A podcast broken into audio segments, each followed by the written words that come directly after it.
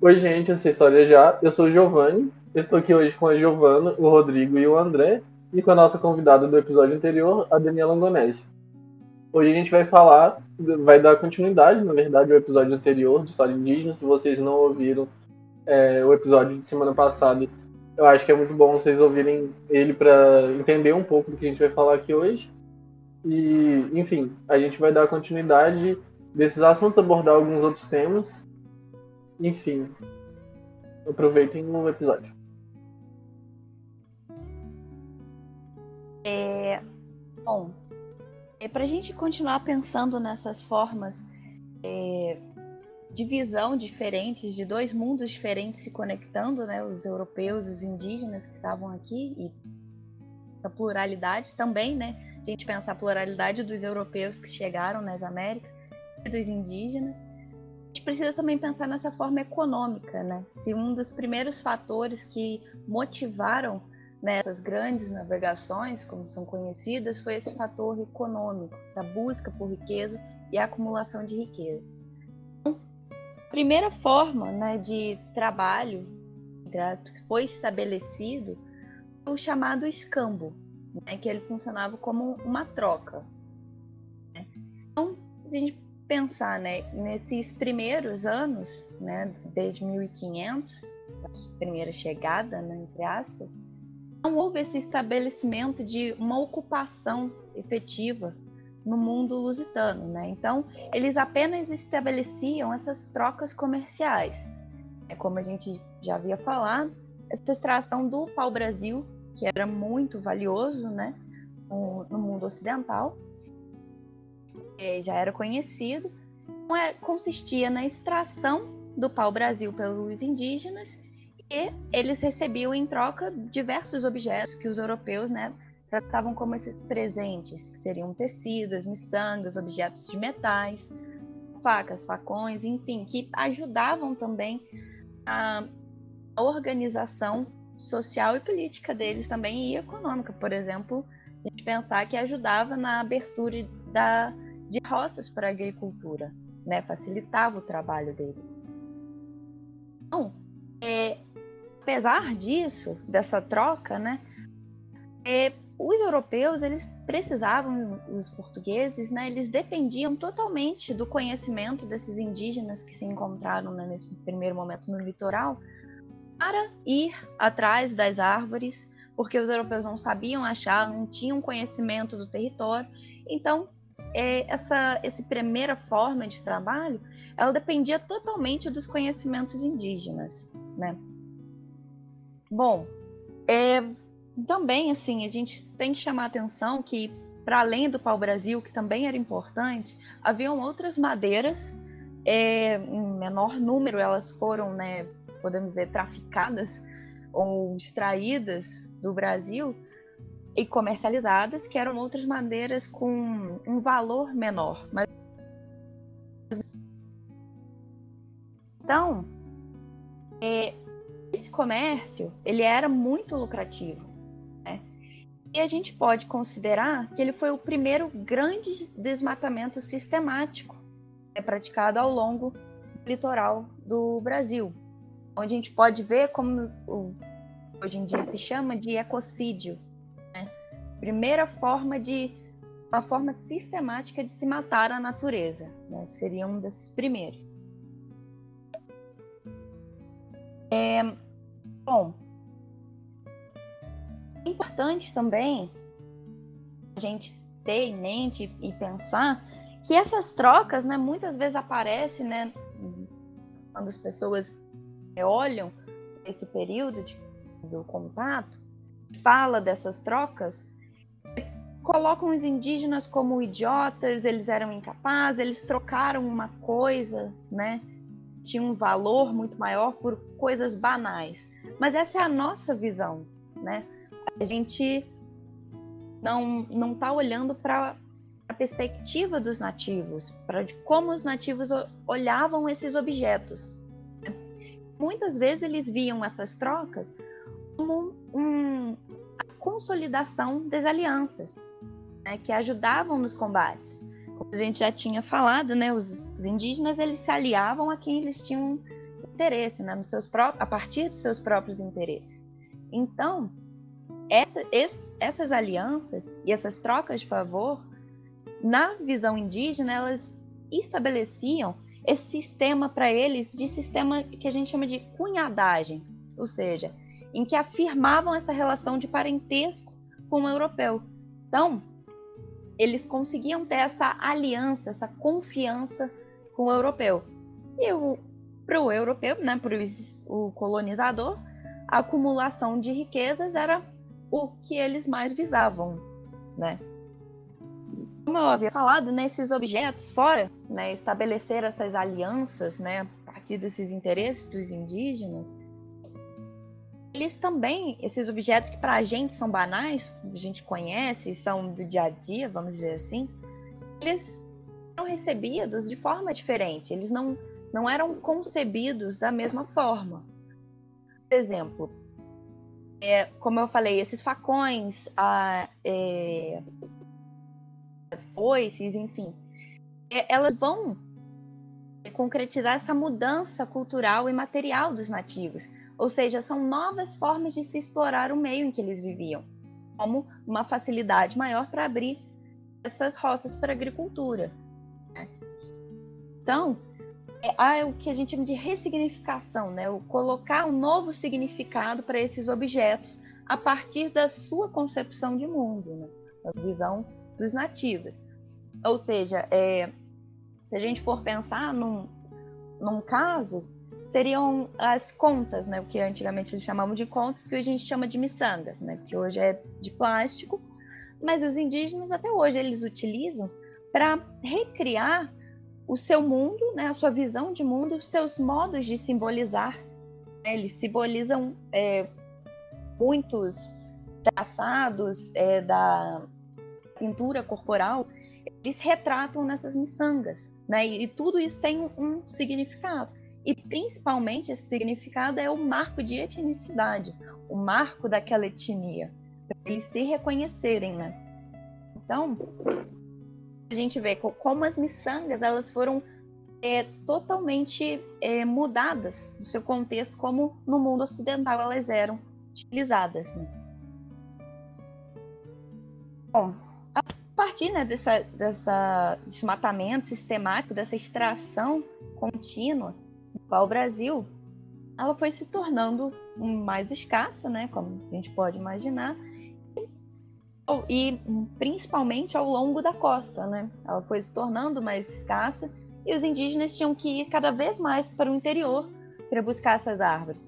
E a partir disso, e isso ainda no século XVI, é, né, no início ainda da colonização, os indígenas eles já se recusavam ou muitas vezes eles aumentavam o preço da troca, né, desses objetos que eram trocados devido ao, entre aspas, esse serviço extra, né, que eles faziam, ou seja, a aliança estava mais cara, né? Pode falar assim. É, então, alguns motivos, né, é, fizeram com que a coroa portuguesa, ela realmente efetivasse essa ocupação no território, né? Seja, uma nova política de colonização. Então, a partir de 1534, foram estabelecidas né, as capitanias hereditárias, eram pedaços de, de, de terras cedidos a senhores portugueses, né, somente né, naquela costa do Brasil. Tinham inúmeras. É, pergunta que se fazia era justamente como que naquela terra eles iriam arrecadar alguma coisa que não fosse somente para o Brasil, que ele já estava sendo mais escasso. Então, é, e como que essa, como esse investimento naquelas terras, essa, ocupação efetiva, mudaria a relação dos europeus com os indígenas, né? E foi uma mudança drástica, porque após esse estabelecimento das capitanias, instalaram principalmente, né, no Nordeste, mas ao longo todo da costa, a partir de 1940 já existiam eh, diversos espalhados na costa que eram os engenhos de açúcar. Né? Ou seja, a relação mudou drasticamente né, do escambo que era essa troca de favores, a uma escravidão sistemática, que os indígenas começaram a trabalhar como escravos nesses engenhos de açúcar. É... Então, além dessa extração é, das madeiras, a falta dos minérios, das jazidas minerais, a coroa ela optou pelos engenhos de açúcar por alguns fatores importantes. Necessidade de garantir a posse do território, ainda mais com muitos contrabandistas espanhóis, é, franceses, ingleses, é, embarcando, desembarcando no território. Essa ausência dos metais preciosos. E eles principalmente já conheciam né, o plantio da cana-de-açúcar, principalmente na ilha de Açores, eles já, já tinham conhecimento de como era. Então, é, eles implantaram é, esse sistema dos engenhos de açúcar. A gente tem uma ideia, né? Assim, essa a, a plantação da cana, ela exige enormes extensões de terra, trabalho braçal, é, é, precisa muitos trabalhadores para retirar a vegetação, para plantar, para retirar a cana, para construir né, as estruturas do engenho, canalizar as águas, enfim. Fora ainda os trabalhadores que estão ali, por mais que escravizados, a plantar os alimentos de subsistência, tanto deles, quanto principalmente dos, dos senhores do engenho. Bom, é, antes dessa atividade, é, um lucro muito grande, né? principalmente para se investir nesse tráfico negreiro e é, transatlântico, né, para vários lugares de Portugal, das colônias de Portugal espalhadas pelo mundo, a mão de obra essencialmente foi indígena, escra mão de obra escrava indígena, né? É, a gente pensar ainda que existia, né, um tráfico interno de cativos eles eram obrigados a trabalhar nesses engenhos.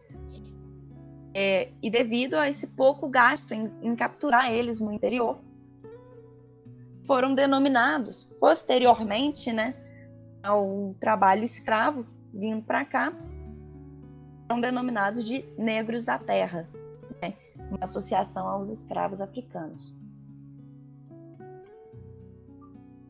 E em decorrência disso, os indígenas entravam cada vez mais ao interior, tentando fugir dessas, dessas capturas, né, para esses trabalhos.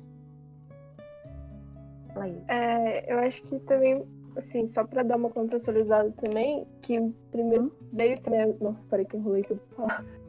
É, vou repetir a frase.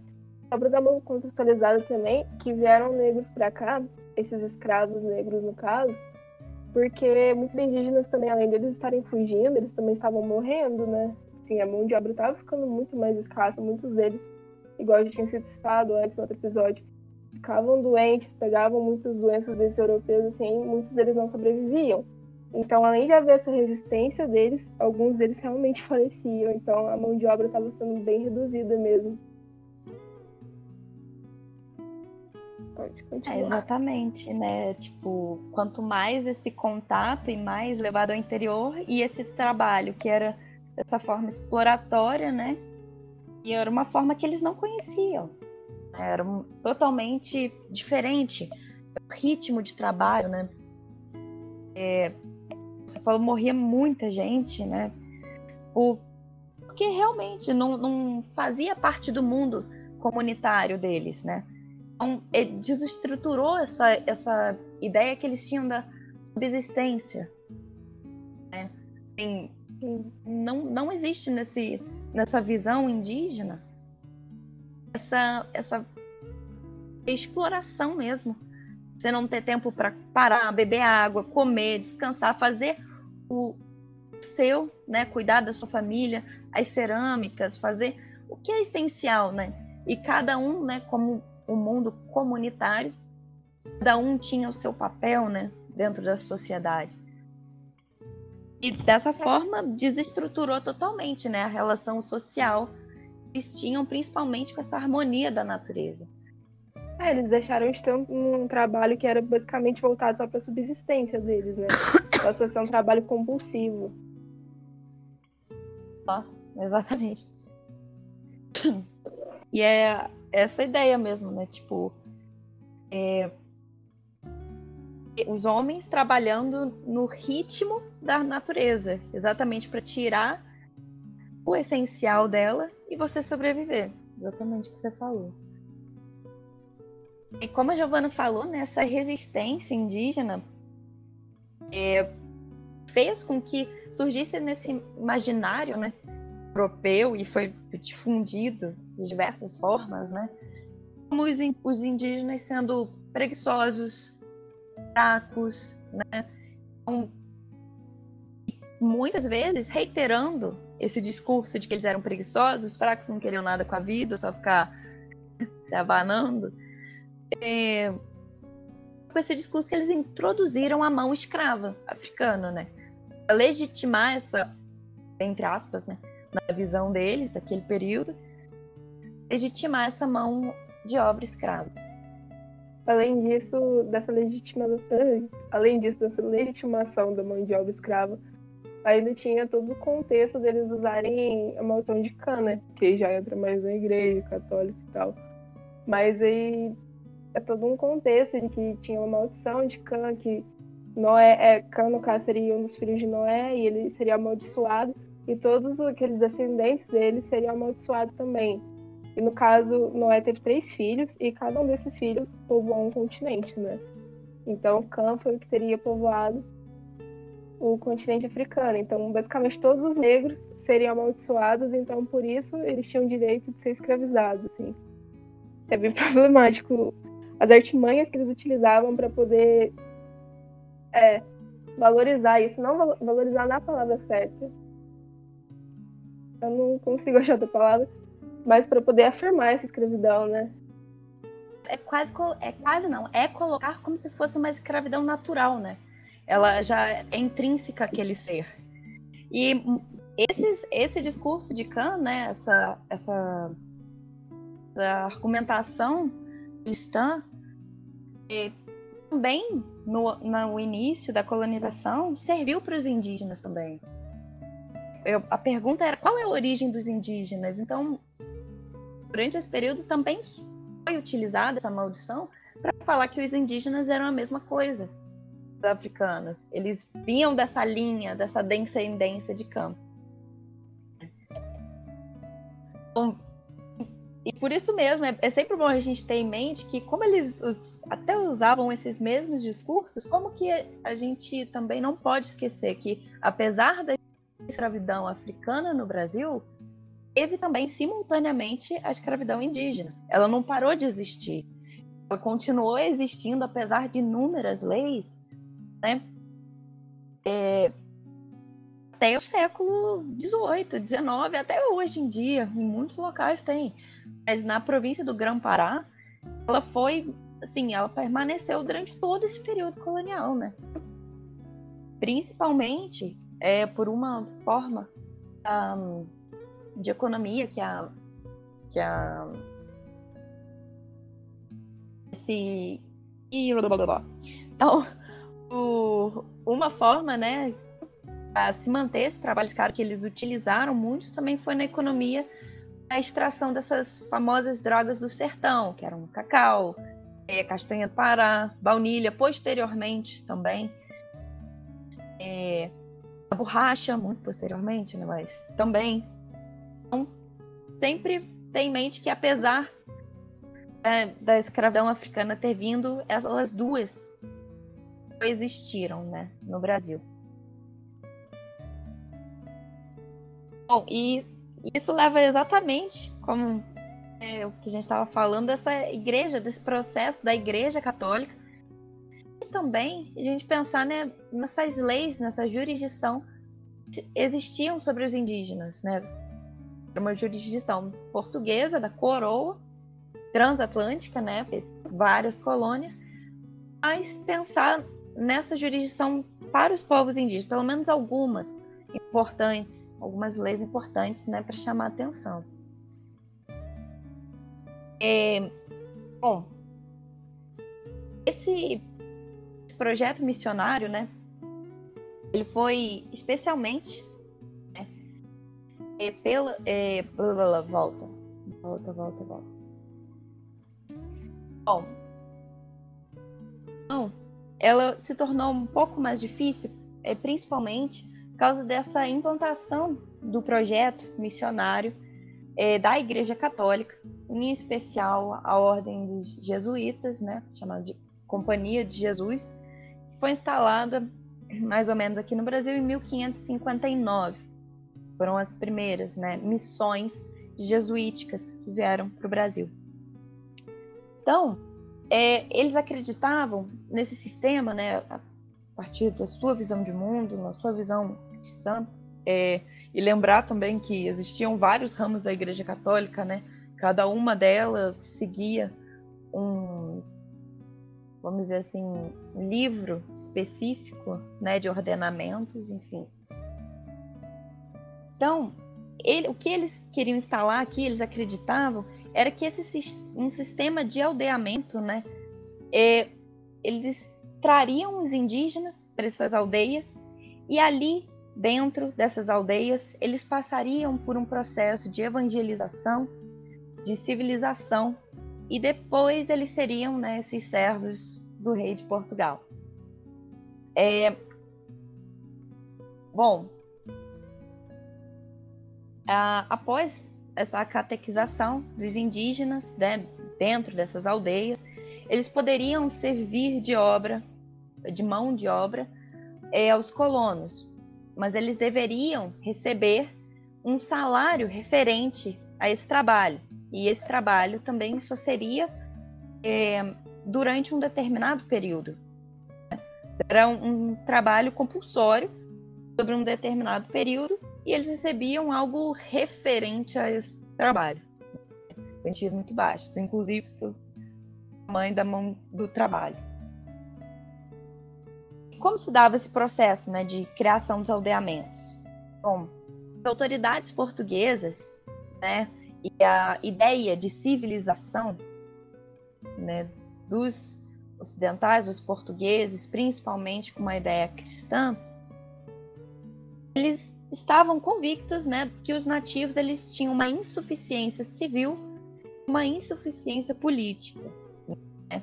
Então, para é, fazer essas aldeias, eles deslocavam a partir de um processo chamado descimento diversas comunidades indígenas de diferentes etnias, diferentes grupos e aglomeravam num lugar específico só.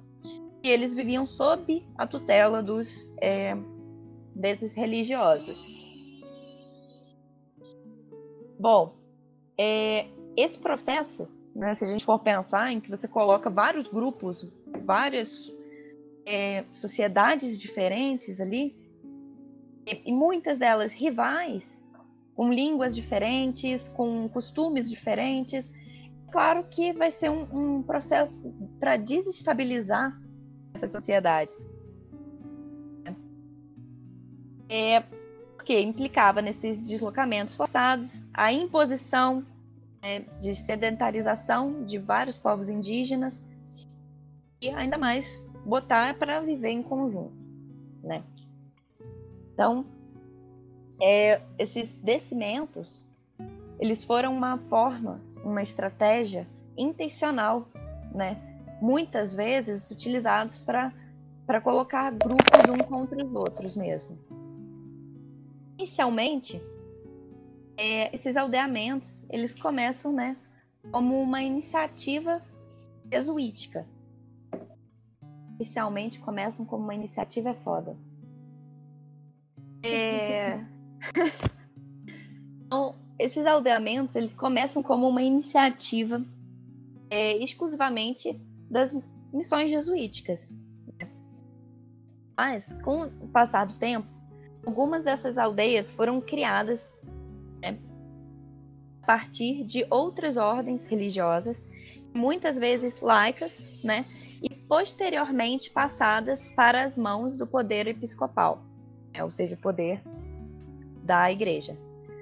Então, é esse processo de constituição das aldeias, ele mantinha a ideia de que os indígenas, né, é, aqueles que estavam nas aldeias, eles já estavam dentro, né, dessa, dessas normas do, das, da colônia, né, já, já estavam é, quase civilizados, já tinham passado pela catequese e tudo mais.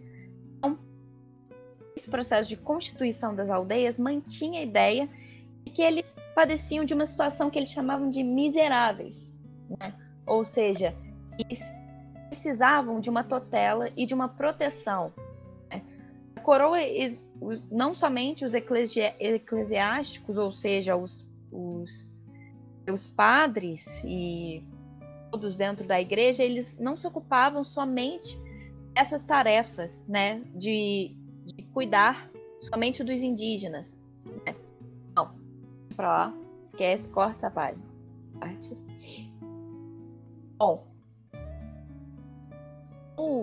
no, Brasil colonial, na realidade, é, não somente é, quem estava dentro dessas ordens religiosas, elas se ocupavam eles se ocupavam dessa tarefa, mas existiam outras pessoas que cuidavam dessa, dessa necessidade, né, da tutela e da proteção dos indígenas, como os juízes dos órfãos, né, e alguns oficiais da coroa que se incumbiam de tutelar esses órfãos menores, como viúvas e idosos, né.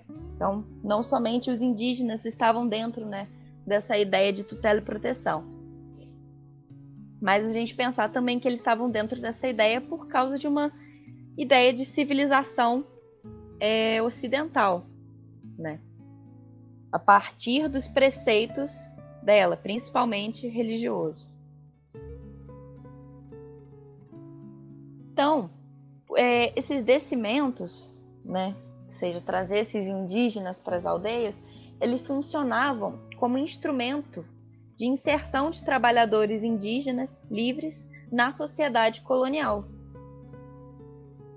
Então, é, se a gente for pensar, essas aldeias, né, muitos historiadores é, tratam dessa questão, essas aldeias se localizavam principalmente no que se chama de zonas colonizadas, assim, na beira das zonas colonizadas, ou seja, à margem, né, sociedade. É, porque era bem à beira, né? Porque o Brasil ainda não tinha é, conquistado e civilizado o interior. Então, essas aldeias elas funcionavam como reserva de mão de obra e também funcionavam como barreiras defensivas contra os, eh, esses outros inúmeros grupos indígenas que estavam no interior e ainda não tinham sido colonizados, ou porque resistiram ou porque ainda não entraram em contato. Então, dessa forma, é, eles separavam os indígenas entre os livres, os indígenas livres dos cativos, a partir os indígenas livres e os indígenas cativos, né, a partir de dois grupos que a gente também já havia falado, de indígenas aliados, os tupis, e os indígenas inimigos, os tapuias, né? Ficavam à margem dessa civilização. Bom, como eu tinha falado, algumas leis importantes, só para pontuar, são as leis de 1587, 1596, em que elas não admitiam mais que os adelmentos fizessem parte das propriedades do colono, dos colonos, né? Então, é, sem a, e não podia mais utilizar essa mão de obra nativa somente a partir daquele sistema de repartimento. É, em 1609, é, afirmou-se essa liberdade sem essa discriminação que vai falar desses índios convertidos, né, e esses índios pagãos, ou seja, reiterava, né, falava da, da liberdade natural intrínseca desses povos que existiam aqui. E é óbvio que se a gente for pensar, né, os colonos, eles não gostaram nada dessa ideia e acusavam né, os jesuítas de se aproveitarem da mão de obra indígena é, e, e assim a, a, economia ficava né, de uma forma pouco lucrativa, vamos dizer. Então, mas diversas for, diversas leis ao longo, você vê que elas tiveram sempre, né, que que colocar esse princípio da liberdade, ele sempre teve que ser reiterar, reiterado ao longo, né, do período colonial. Então, em 1680, mais uma lei falando a mesma coisa, em 1755. Ou seja, a gente vê que é, são implantadas essas leis, mas ao mesmo tempo elas não são respeitadas, né? Ou muitas vezes contestadas, né? Por disputas internas. Bom, e a última lei é de 1755, que vai ser essa Lei Geral de Liberdade, ela vai implantar o Diretório dos Índios, né?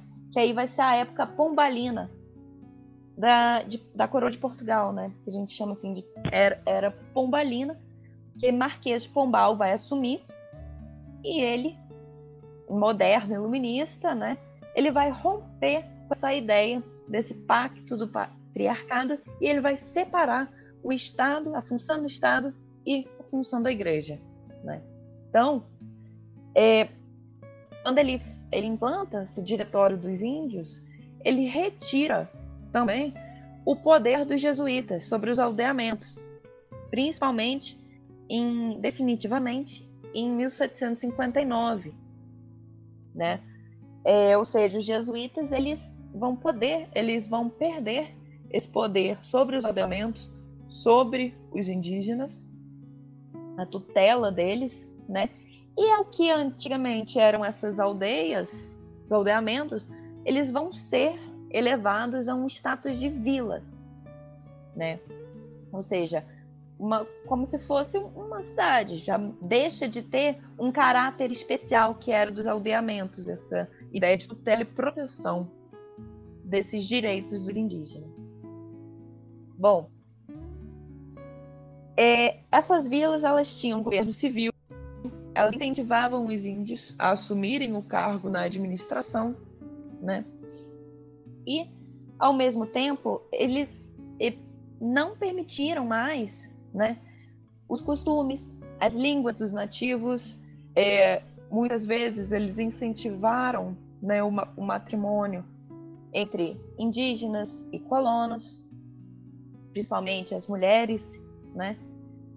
É, e foi é, implantado também o ensino obrigatório do idioma oficial.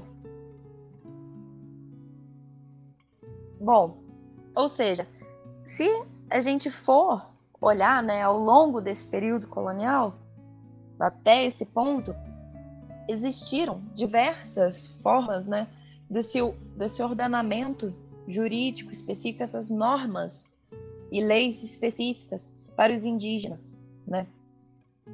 É, e que eles, sozinhos, eles entendendo né, ao longo desse processo, é, foram se utilizando dessas normas, desses direitos, deveres, né, também, foram se utilizando para os seus próprios interesses. A gente também tem que pensar dessa forma, né? É... Por exemplo, a... os índios aldeados, essa condição de índio aldeado, que era uma condição, existem várias é, categorias né, no período colonial para os indígenas. Esses indígenas, eles tinham uma certa garantia de mobilização dentro dessa sociedade colonial. Bom, é, eles eram considerados, né, então, cristãos e vassalos do rei. E em diversas ocasiões, por fazerem, né, por estarem nesse status é, diferente, uma categoria diferente de civilização, vamos dizer assim, eles acionavam os órgãos da justiça para garantir o território de suas aldeias, por exemplo, no caso do Rio de Janeiro. Em outros casos, é a partir dessas inúmeras leis que falam né, dessa liberdade dos indígenas, é, eles entravam na justiça para é, principalmente acionar essa liberdade, por exemplo, no caso de uma índia é, ser obrigada a casar com um escravo, porque aí ela perderia, por exemplo, o estatuto de liberta se ela casasse com um escravo. Então, colocando, né, a, colocando o estatuto dela como livre, indígena e livre, ela não se casaria com um escravo e ainda permaneceria, né, com essas com essa com esses direitos específicos, né, com essas normas, é, em prol da, da sua, vamos dizer assim, da sobrevivência desses povos, né? Ou seja, foram formas de resistências diferentes para formas de, de adaptação diferente, né? Para conseguir sobreviver a esse mundo colonial. É, uma coisa importante que a gente tem que ter, né, é principalmente não olhar sempre o colonizador, o indígena, né? Porque assim a gente reforça essa, essa ideia também de vítimas, vitimização dos indígenas. Então, como até essa, essa forma de resistência adaptativa, né? Entrar na justiça, acionar sua liberdade, entender esses processos, né? É, uma forma de a gente olhar diferentemente né, para essa ideia colonizador e colonizado. Uma observação, um ponto que tem que ser sempre também é, destacado é como qualquer instituição, a Igreja Católica também não, não tem só um lado.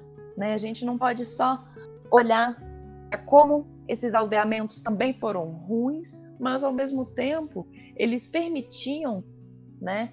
Em muitos casos foram traduzidos, aprenderam a ler a, e a escrever, né? A fazer uma grafia das línguas indígenas, se preocupavam em ensinar, se preocupavam em entender, né? Então, a Igreja Católica também tinha suas dissidências, elas discordavam, ela discordava vários ordens e grupos discordavam, como hoje ainda, em muitos assuntos. E uma principal, assim, até interessante esse exemplo, é porque muitos indígenas se perguntavam, indígenas, ó, muitos, é, um grupo específico da Igreja Católica, né, se perguntava como, com que direito, né, o Papa ou o Rei teriam domínio sobre as terras e sobre os povos no Novo Mundo, né? Então, esse grupo ele vai olhar, né, para essa para os povos indígenas e vai inclusive contestar muitas vezes, né, o Papa e superiores de o, o que que vocês estão fazendo com o Novo Mundo, né? Vocês já garantiram a liberdade, vocês deram terra e o que que vocês estão fazendo essa crueldade, né, com, com o outro. Então a gente não pode olhar só a Igreja Católica como uma má também nesse processo, né, falar que a cruz e a espada foram foram únicas, né, unilateral, uma visão unilateral nesse processo, né, de conquista. E um desses casos é um dos sermões, né, é de Antônio de Montesinos, né, dominicano, isso foi na América Espanhola, mas aqui também no Brasil é, também tiveram muitos padres que reagiram né, contra essa, essa crueldade com os indígenas. Em 1501, né, é, na missa do domingo de advento, ou seja, próximo do dia 21 de dezembro, é próximo ao Natal, ou seja, né, é quase aquela redenção né, na visão cristã. Então, ele vai simplesmente discorrer nesse sermão falando sobre é, toda essa crueldade, a tirania. Ele vai falar é, simplesmente: se vocês. É, por exemplo, ele fala aqui, em uma parte que ele fala assim: é, como os tendes estão oprimidos e fatigados, sem dar-lhes de comer e curá-los em suas enfermidades. Os excessivos trabalhos que lhes impondes os faz morrer, ou melhor dizendo, vós os matais para poder arrancar e adquirir ouro cada dia, né? Então não são eles acaso homens? Não têm almas racionais? Vós não sois obrigados a amá-los como a vós mesmos? seja, preceitos cristãos, né? Será que não entendeis disso? Não podeis sentir? Então, é, ele vai discorrendo, né? Assim, preceitos cristãos de como vocês estão fazendo isso com pessoas que são pessoas, né? E no final desse sermão, né? Ele, quem não se arrependesse e não pensasse nesse, em tudo que ele discorre, ele nega né, a comunhão a essas pessoas, porque elas não são dignas né, do corpo de Cristo. Ou seja, olha só o que um, um padre né, dominicano em 1511 falando a o que colonos espanhóis, ricos, senhores de inúmeros escravos, né?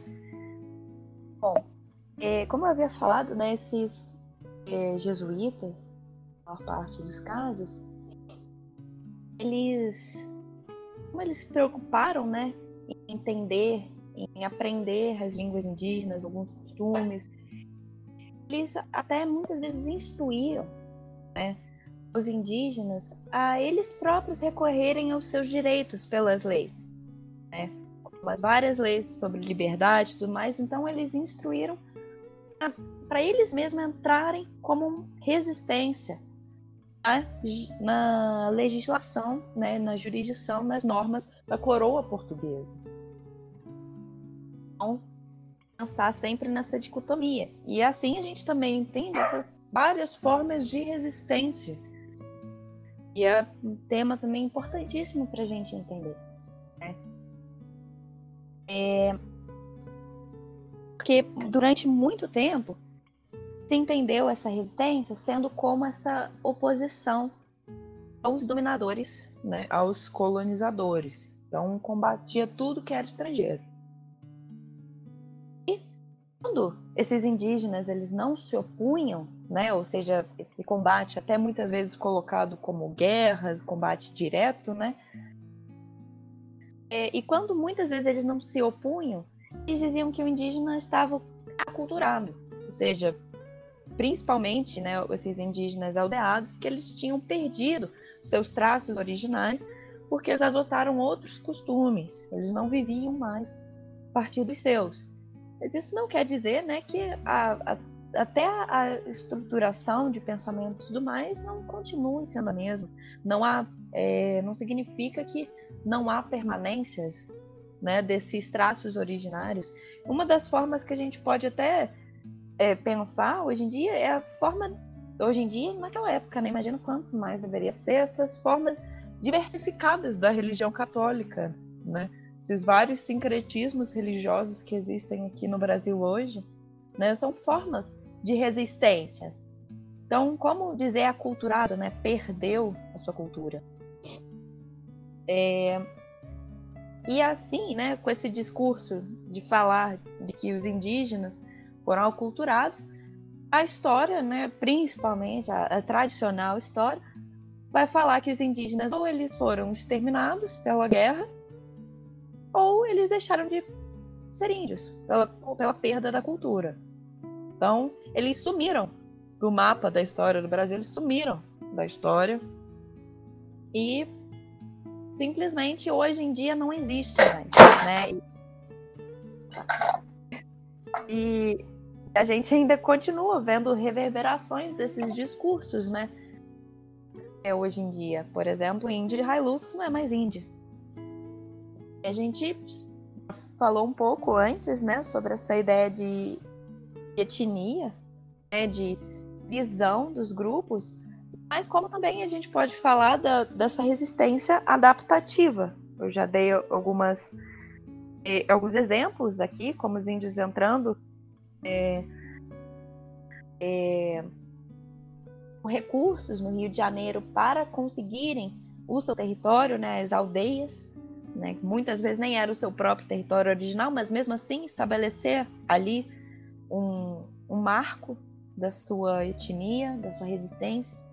Mas a gente pensar que essa resistência adaptativa, elas foram alternativas e estratégias utilizadas pelos índios para conseguir sobreviver a essa nova ordem desse mundo colonial, né? Muitas vezes eles colaboravam com os europeus. É, olhar essa resistência adaptativa como formas, né, é, de alternativas, estratégias utilizadas pelos índios para conseguirem sobreviver a essa nova ordem é, colonial, do mundo colonial. Né? É, em muitos momentos, é, esses colonos, alguns colonos, eles tentavam burlar essa legislação da liberdade natural, em que eles classificavam os indígenas como mestiços, para conseguir escravizar eles. Que assim, é, esses mestiços, né, eles iam atrás e comprovavam a sua condição de índio, para garantir a liberdade, como no caso que eu falei antes da, da indígena, né? Que muitas vezes era obrigada a se casar com um escravo africano e assim ela perdia o seu estatuto especial e a sua liberdade natural como nativa da terra. E os exemplos é, de resistência direta, né, de resistência ativa, confrontativa, né, então a gente pode interpretar como as fugas para o interior, os vários conflitos, as guerras, é especial, né? A partir da ocupação efetiva dos colonos no Brasil, essa resistência ela vai se intensificar. Então, é, nesse embate crescente, o que se denominou de guerras justas né, foram declaradas é, para inúmeros povos. E o que seriam né, essas guerras justas? Eu estou vindo na paz, mas tem sempre um, um eles sempre conseguiram né, estratégias para falar que na realidade quem atacou foi o outro, não fui eu, né? Então essas guerras eram justas em algumas medidas, né? Porque se ele viesse me atacasse, eu teria como sendo justo atacar de volta. Mas muitas vezes não era isso que acontecia. Então eles declararam para inúmeros povos um desses casos que a gente é, pode colocar é a Guerra Justa, declarada aos povos botocudos em 1808, né? Quando Dom João vem para o Brasil, né? Ou seja, já outra preocupação, né? O rei estava aqui, o Brasil já era outra coisa, né? E ali onde os botocudos estavam era o, o chamado de zona proibida do império, porque é onde tinha o ouro, né? Minas, o caso é, de Minas Gerais durante o período colonial é muito específico. É, por conta de, dessa do por encontrar essas jazidas minerais aqui. Então, é, essa preocupação muito grande. Então, as pessoas elas só poderiam passar por, aqui, por Minas e por essa zona proibida se elas tivessem como se fosse um passaporte. Né? Então, e nem os religiosos, os aldeamentos, chegaram a vir para Minas, só muito posteriormente.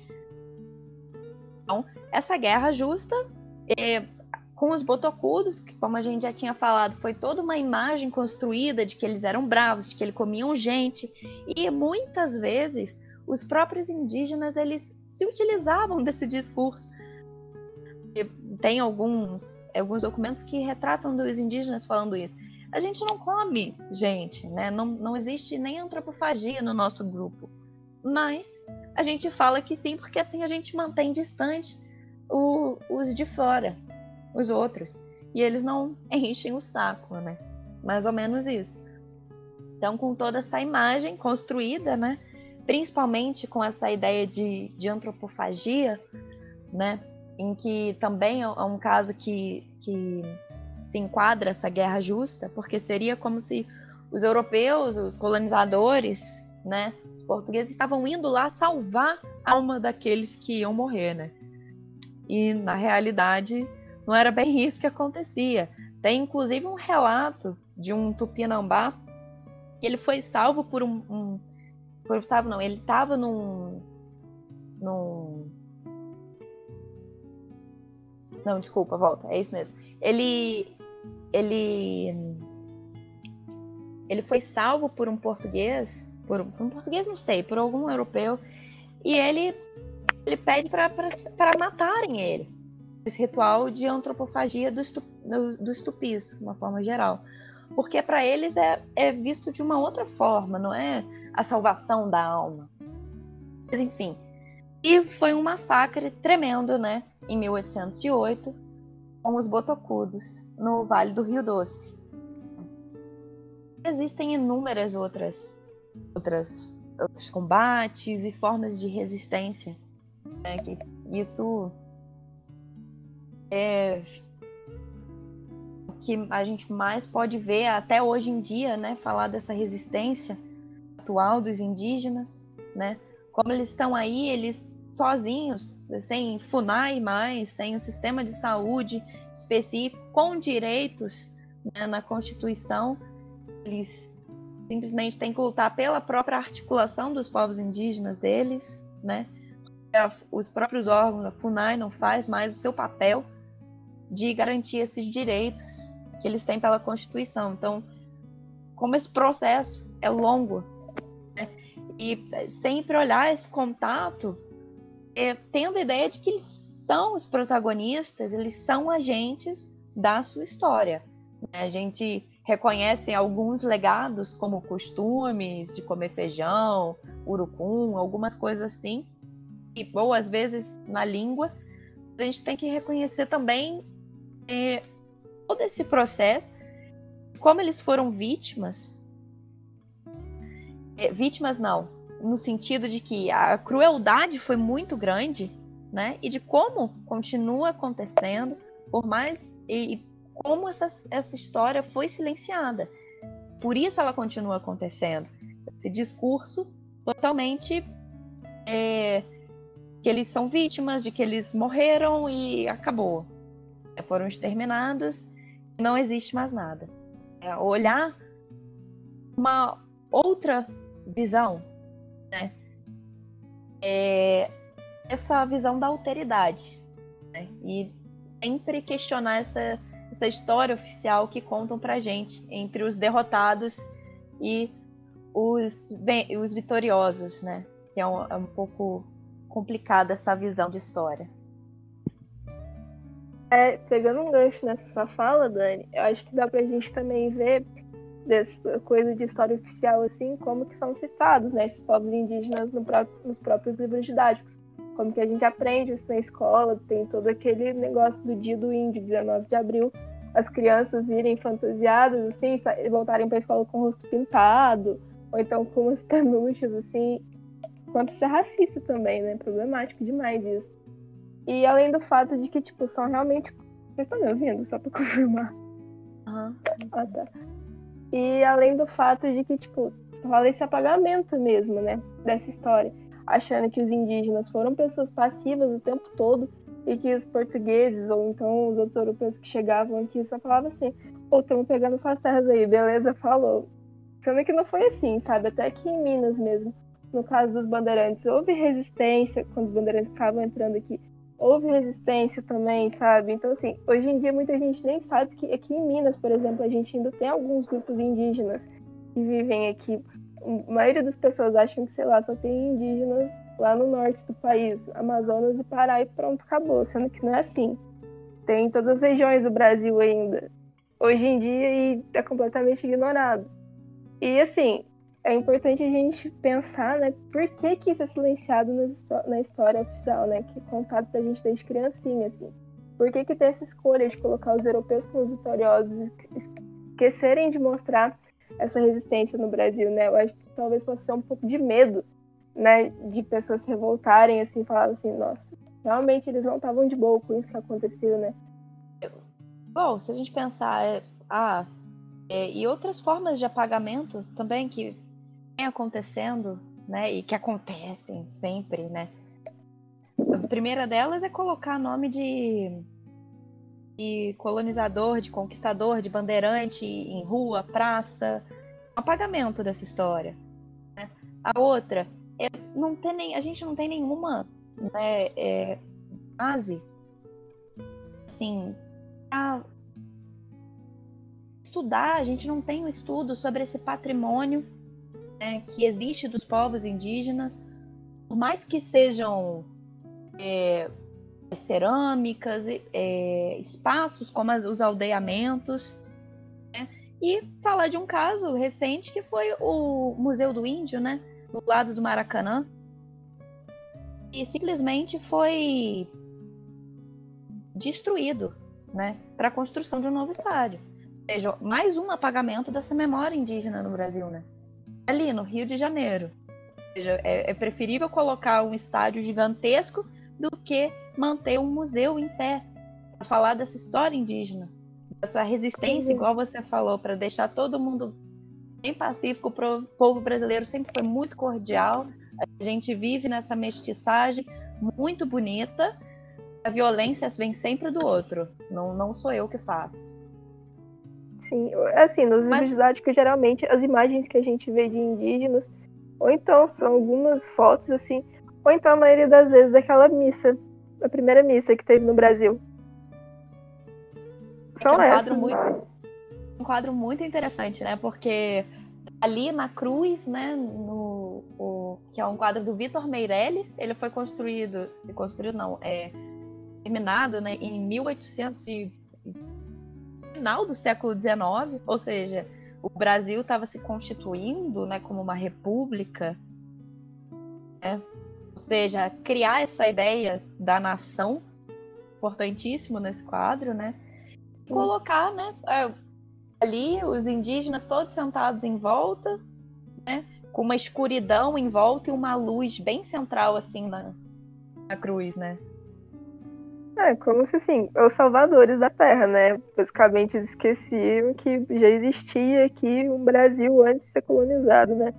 é sobre isso assim que a gente tem que bater o pé e tentar né, mostrar essa outra visão. Essa outra visão dessa descoberta, né? Até porque uma descoberta um pouco fajuta.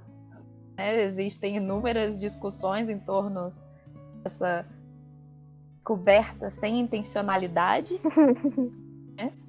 Então, inúmeras perguntas aí e simplesmente a gente tem que reconhecer essa herança e a história da ancestralidade desses povos na América mesmo.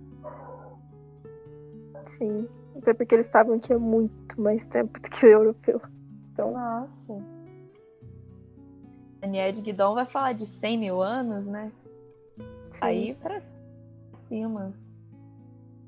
E a gente tá aí aqui, sei lá, 500 anos, né? Então é muito bizarro isso. Quanto que esse, etno, esse não, pera. Esqueci a palavra. Não é etnocídio. Ah, não é etnocídio, não. Etnocídio.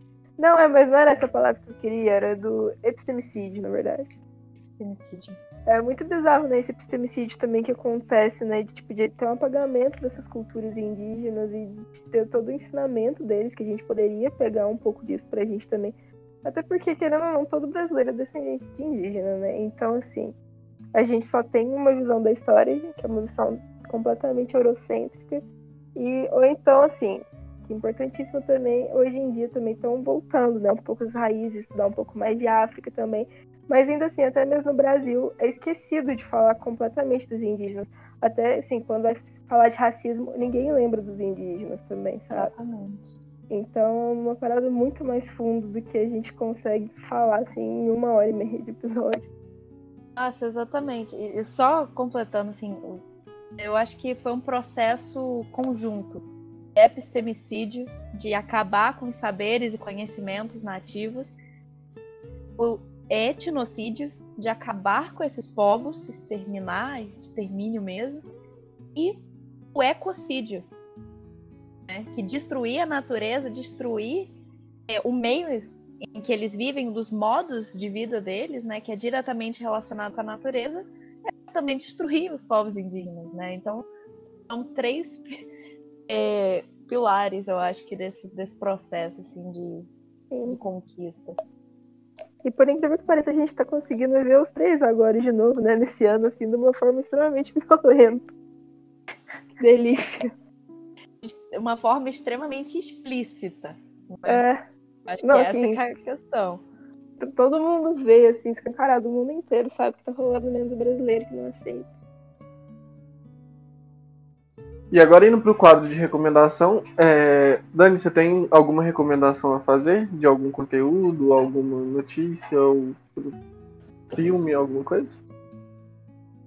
Eu acho que eu tenho é, um filme muito interessante que se chama Martírio e fala, né, da de todo esse processo né, é, doloroso para os Guarani Kaiowá, no Mato Grosso, é, do Sul, não sei, não sei ao certo, mas eu acho que é do Sul.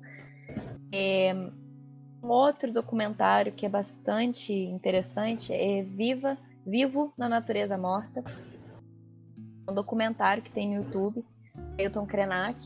Ele fala exatamente, né, depois da morte do rio Batu, é uma entidade né, para eles, eles vêm aqui como fundante da, da sociedade. É, é um. Ele tem vida, né? igual Ailton Krenak gosta de falar, natureza tem humor, a montanha tem humor, aquele rio tinha vida para eles. Então, como e eles lidaram depois com o desastre de Mariana?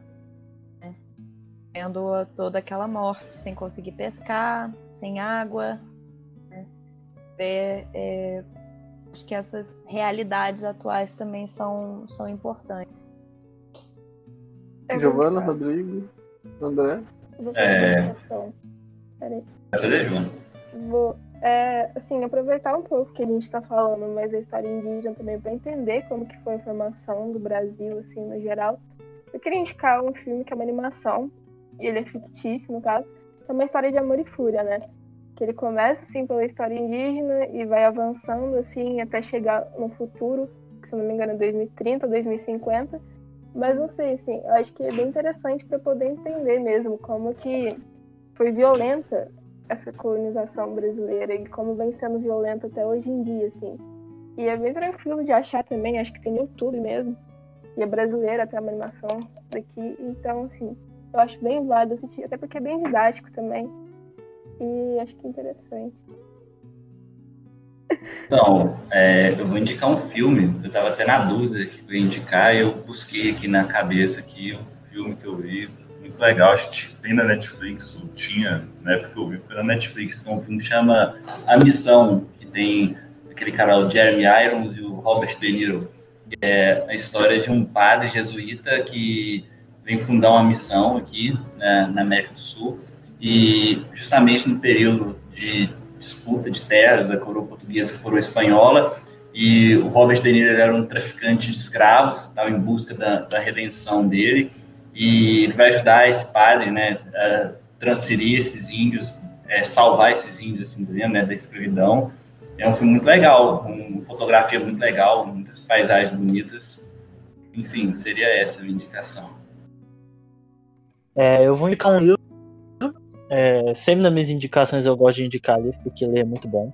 Se chama é, Ideias para Adiar o Fim do Mundo, do nosso querido, querido e grandíssimo Ailton Krenak, que ele fala sobre a, a origem do desastre socioambiental, né?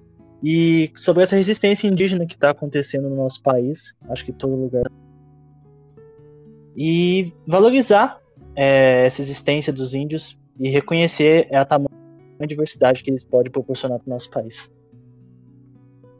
Eu quero indicar um site que é o indioeduca.org. Ele é um projeto que ele divulga conteúdos produzidos por povos indígenas na perspectiva do indígena como sujeito narrador. Eu acho que ele é bom para você dar uma olhada tanto o aluno quanto o professor, né, para levar para a sala de aula. Eu acho que é um projeto bem interessante. Bom, gente, vamos chegando ao fim aí de mais um episódio, nosso podcast História Já. Queria agradecer a presença da nossa convidada Daniela. É, e não deixe de se inscrever aí, de seguir né, nossa página no Instagram, para estar sempre atento aí às nossas postagens. Mas é isso. Obrigado aí por vocês, espectadores aí, que ouviram até o final. Dani, muito obrigado pela participação. Foi muito incrível uh, tudo que você passou pra gente. E sinta-se convidado, quer dizer, você está convidado, né, para um futuro episódio sobre atualidades, mas para futuros também após isso. Nossa, eu que agradeço, galera. Obrigada demais. Falei que essa iniciativa é sensacional, maravilhosa mesmo. E é isso. Espero que também tenham várias pessoas para fazer e gravar com vocês, apesar do trampo que é. Imagino que seja esses bastidores. Mas é isso, valeu demais, viu, gente? Um valeuzão você.